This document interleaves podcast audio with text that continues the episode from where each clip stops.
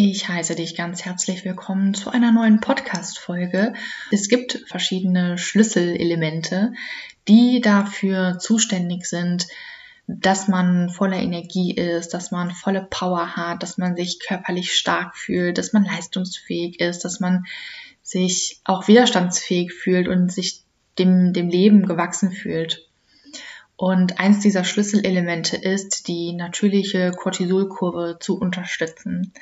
Deswegen geht es in der heutigen Folge einmal um die natürliche Cortisolausschüttung und wie du die ganz einfach unterstützen kannst, damit du wieder am Tag voller Power und leistungsfähig bist und am Abend aber auch gut runterfahren kannst, entspannen kannst und erholsam und tief schlafen kannst. Also lass uns in die Folge starten. Cortisol ist ja ein Hormon, das von der Nebennierenrinde ausgeschüttet wird und in den meisten Fällen wird Cortisol immer in Zusammenhang mit der Stressreaktion gesetzt. Und das ist auch vollkommen richtig so. Cortisol wird immer dann ausgeschüttet, wenn der Körper irgendwie unter Stress steht. In, auf verschiedensten Ebenen kann das sein. Das kann sein, wenn zu wenig Nährstoffe da sind, wenn Entzündungen im Körper sind, wenn es Blutzuckerschwankungen gibt, aber natürlich auch, wenn man eine volle To-Do-Liste hat, wenn man unter Leistungsdruck steht, wenn man sich Sorgen macht, wenn man ja, Emotionen hat, die einem vielleicht nicht gut tun, beziehungsweise wenn man die unterdrückt, wenn man negative Glaubenssätze hat und, und, und. Da ist jetzt die Latte richtig, richtig lang. Ich glaube, du weißt, was ich meine. Also immer, wenn der Körper irgendwie unter Stress steht, dann geht er davon aus, dass dein Leben bedroht ist. Heute ist natürlich das Leben nicht mehr wirklich bedroht, aber dein Körper geht immer noch davon aus, weil Stress bedeutet Überlebensgefahr. Und dein Körper tut in diesen Situationen alles, um dein Überleben zu sichern. Und er geht davon aus, dass wenn du unter Stress stehst und er muss dein Leben beschützen sozusagen, dass du viel Energie brauchst. Und für diesen Sinn und Zweck schüttet deine Nebenniere in diesen stressigen Situationen Cortisol aus. Denn Cortisol sorgt dafür, dass die Energie in deinem Körper mobilisiert wird, dass du also deutlich mehr Energie zur Verfügung hast, um diese stressige Situation einmal zu meistern. Hast du diese Situation gemeistert, dann geht der Cortisolspiegel auch wieder zurück. So im Normalfall. Cortisol hat aber jetzt noch ganz andere Aufgaben, beziehungsweise wird auch unabhängig von dieser akuten Stressreaktion ausgeschüttet. Und zwar gibt es ja einen Grund, warum unser Körper in einem Biorhythmus funktioniert, dass wir also tagsüber normalerweise wach, fit, leistungsfähig, konzentrationsfähig sind, dass wir ähm, ja Kraft haben, dass wir unseren Alltag richtig gut gestemmt bekommen und dass wir abends beziehungsweise nachts dann aber auch runterfahren können, entspannen können und regenerieren können. Der Körper funktioniert also in diesem Biorhythmus, in diesem Tag-Nacht-Rhythmus. In der einen Hälfte des Tages sind wir ähm, wach und aktiv und in der anderen Hälfte des Tages sind wir im Optimalfall ähm, ruhig, entspannt und regenerieren den Körper. Und dass der Körper so funktioniert, das kommt natürlich nicht von ungefähr. Nein, das wird auch unter anderem von Hormonen gesteuert. Und Cortisol ist eins dieser zentralen Hormone, die den Tag-Nacht-Rhythmus mitsteuern, gemeinsam mit dem Hormon Melatonin. Das bedeutet also, unabhängig von der akuten Stressreaktion schüttet deine Nebennierenrinde im Tagesverlauf unterschiedlich Cortisol aus, sodass du dann am Tag über tatsächlich auch wirklich deinen Alltag wuppen kannst. Und zwar am Morgen schüttet deine Nebennierenrinde den meisten Cortisol aus. Deine Cortisolkurve ist also morgens am höchsten. Wie gesagt, unabhängig betrachtet von deinem Stresslevel. Das sind zwei verschiedene Paar Schuhe. Dann im Laufe des Tages geht diese Cortisolkurve langsam runter. Die Nebennierenrinde schüttet immer weniger Cortisol aus. Und am Abend ist dann die Cortisolkurve an ihrem niedrigsten Punkt. Und wenn die Cortisolkurve an ihrem niedrigsten Punkt angekommen ist und dann auch der Tag langsam zu Ende geht, denn das Tageslicht spielt hier auch eine enorm wichtige Rolle bei dieser Funktion des Biorhythmus und bei der Ausschüttung der verschiedenen Hormone. Aber darauf kommen wir gleich nochmal zu sprechen. Wenn dann der Tag sich dem Ende zuneigt und langsam die Dämmerung einbricht, dann geht der Cortisolspiegel, wie gesagt, im Normalfall nach unten. Der niedrigste Wert wird dann an den Abendstunden gemessen und dann wird das Hormon Melatonin ausgeschüttet, was unser Schlafhormon ist und dann dafür sorgt, dass wir runterfahren können, dass man entspannen kann und dass man gut und tief schlafen kann. Du siehst also, die Unterstützung der Cortisolkurve unabhängig von der Stressreaktion ist super, super wichtig, denn was passiert, wenn die Nebenniere Dauer, unter Dauerspannung steht und dauerhaft Cortisol ausschütten muss, weil wir unter Dauerstress stehen, dass irgendwann diese Cortisolkurve sich verändert.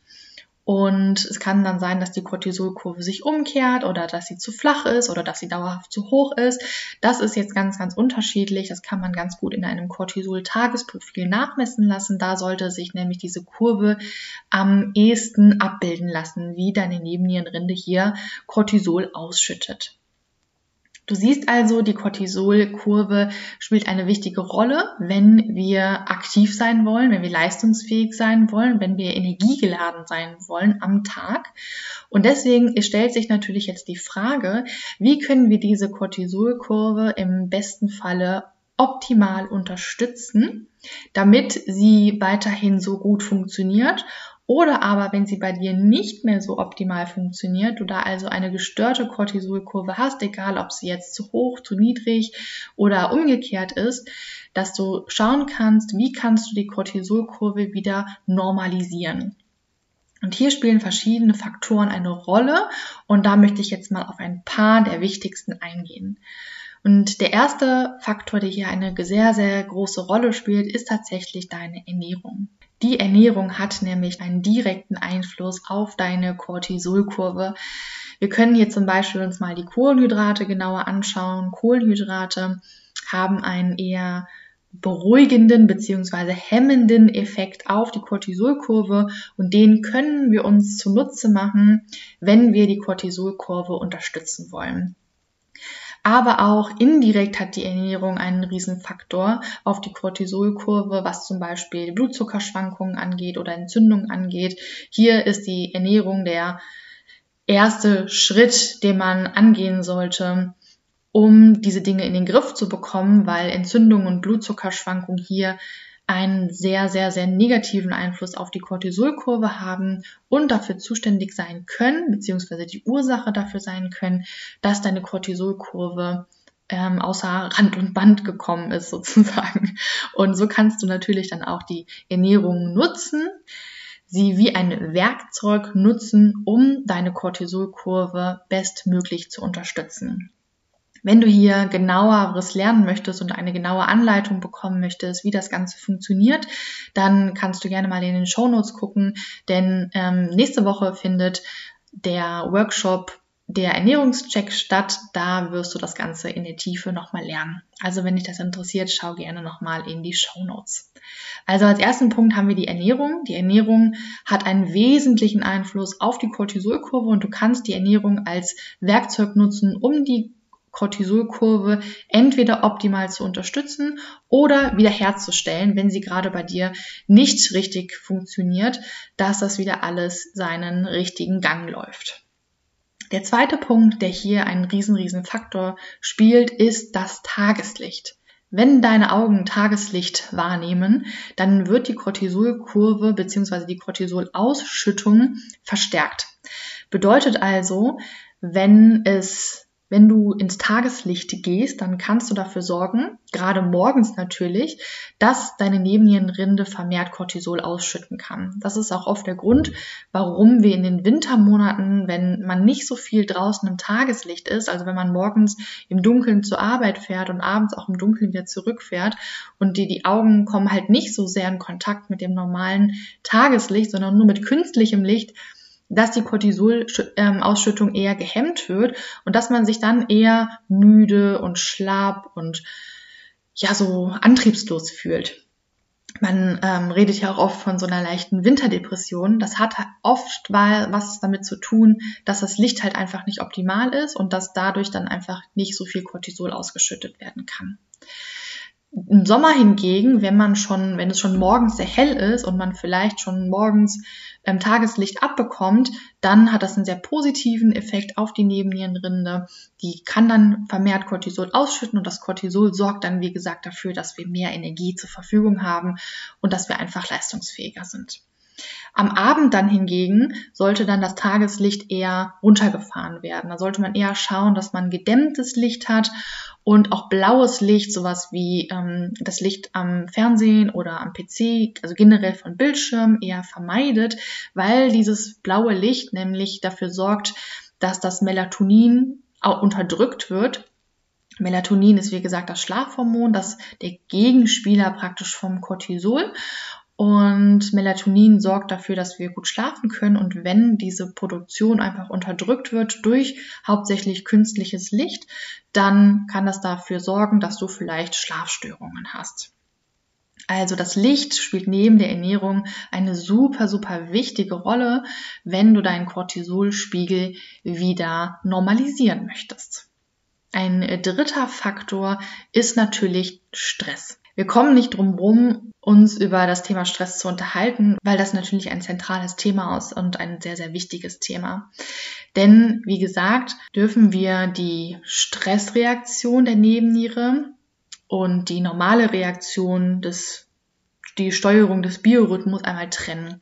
Wenn wir aber jetzt die ganze Zeit unter Dauerstress stehen, was die meisten von uns ja bewusst oder auch unbewusst tun, dann schüttet die Nebennierenrinde natürlich auch die ganze Zeit Cortisol aus, wenn wir nicht von diesem Stress wirklich runterkommen. Und so kann dann irgendwann diese normale Cortisolkurve einfach gestört werden, weil der Cortisolspiegel erstmal lange Zeit nicht mehr wirklich runtergeht den Stress zu reduzieren, vor allen Dingen gerade so in dem letzten Drittel des Tages, sage ich jetzt mal, vom späten Nachmittag bis zum Abend ist enorm wichtig, um hier auch wirklich der Nebennierenrinde die Chance zu geben, dass sie auch dann die Produktion runterfahren kann und dass man dem Körper auch die Chance gibt, dann tatsächlich eher die ähm, Entspannungshormone beziehungsweise auch das Melatoninhormon auszuschütten, damit die ganze Steuerung des Biorhythmus auch wieder optimal funktionieren kann.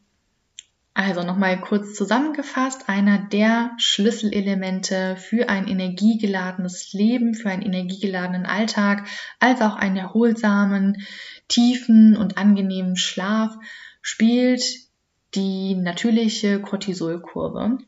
Und die natürliche Cortisolkurve kannst du unterstützen mit verschiedensten Dingen. Und drei habe ich dir in dieser Podcast-Folge einmal vorgestellt. Einmal die Ernährung, die einen erheblichen Einfluss auf die natürliche Cortisolkurve hat.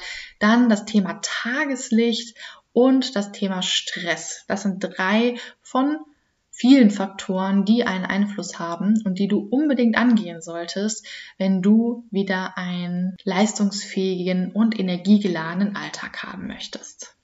Wenn dir die Podcast-Folge gefallen hat und du etwas für dich mitnehmen konntest, dann würde ich mich super freuen, wenn du dir die 30 Sekunden Zeit nehmen würdest, um der Podcast-Folge eine 5-Sterne-Bewertung bei Spotify zu geben. Vielen Dank und ich freue mich, wenn du das nächste Mal wieder dabei bist.